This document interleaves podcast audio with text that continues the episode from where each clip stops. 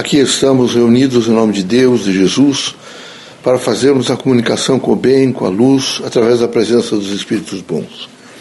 Pedimos a todos os irmãos que façam nesse momento reflexão, que meditem sobre temas importantes da vida, que analisem o seu potencial de fé, de esperança, de fraternidade, que procurem mais do que nunca fazer uma renovação de, conceito, de conceitos, tentando implementar na sua própria vida a força do amor. Pai, reunidos em vosso nome, pedimos proteção, luz, compreensão, que o nosso cotidiano seja sempre de uma afirmação do vosso Filho, o Evangelho de Jesus Cristo. Que possamos todos os dias, nessa afirmação do bem, da busca da verdade, da consciência crítica de que devemos respeitar o nosso próximo, amá-lo, possamos realmente fazer uma vida produtiva, em benefício de uma construção geral. Que sob toda a administração do bem possamos viver. Que haja em nós sempre a consciência de que amanhã será melhor, porque nós estamos nos esforçando para fazer o melhor. Em nome de Deus, de Jesus, dos Espíritos bons, guias amigos e protetores, damos por aberto nosso humilde trabalho. Que assim seja.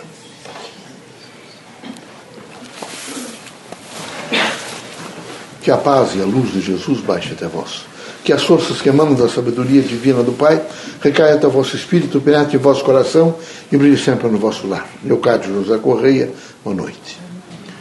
Que católicos, protestantes e espíritas religiosos em geral façam uma avaliação crítica sobre a sua estadia na Terra e entenda o grande significado da oportunidade que Deus, todos os dias, franqueia a todos, nas suas respectivas funções e na dignidade do cotidiano.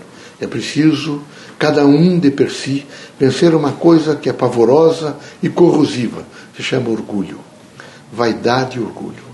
Era preciso que todos, e particularmente aos espíritos a quem me dirijo, que os irmãos fossem muito cautelosos.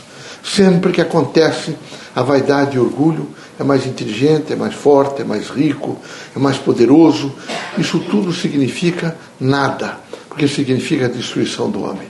Nós esperamos que os irmãos estejam conscientes do dever de representar bem a missão, mas representar bem a missão num, num princípio, veja, em toda uma composição de humildade, de fraternidade e de luz. É preciso que haja por parte dos irmãos sempre o sentido crítico de que todos são iguais. Não é o igualitarismo que estamos pregando. Estamos pregando a igualdade. E que nessa igualdade era preciso respeitar, sentir o próximo e viver intensamente, procurando fazer o afeto, procurando vivenciar o amor, procurando neste momento e nos momentos subsequentes se iluminar. A terra precisa de iluminação Iluminação não através das usinas, mas quem sabe da usina humana. Nós vamos que os irmãos todos se iluminem um pouco mais.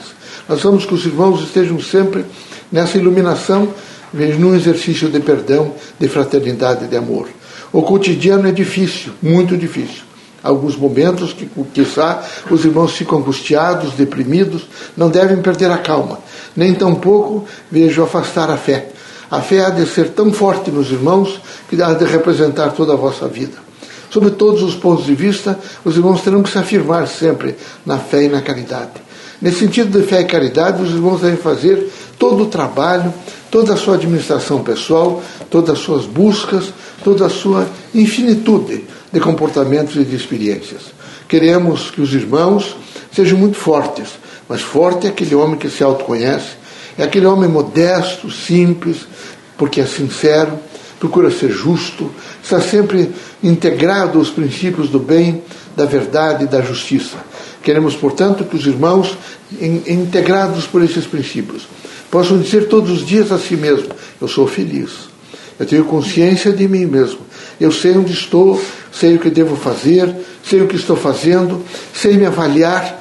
É muito importante que, por parte dos irmãos, haja sempre uma consciência crítica. É horrível o homem que não sabe fazer autocrítica. É horrível o homem que está sempre se julgando superior aos outros.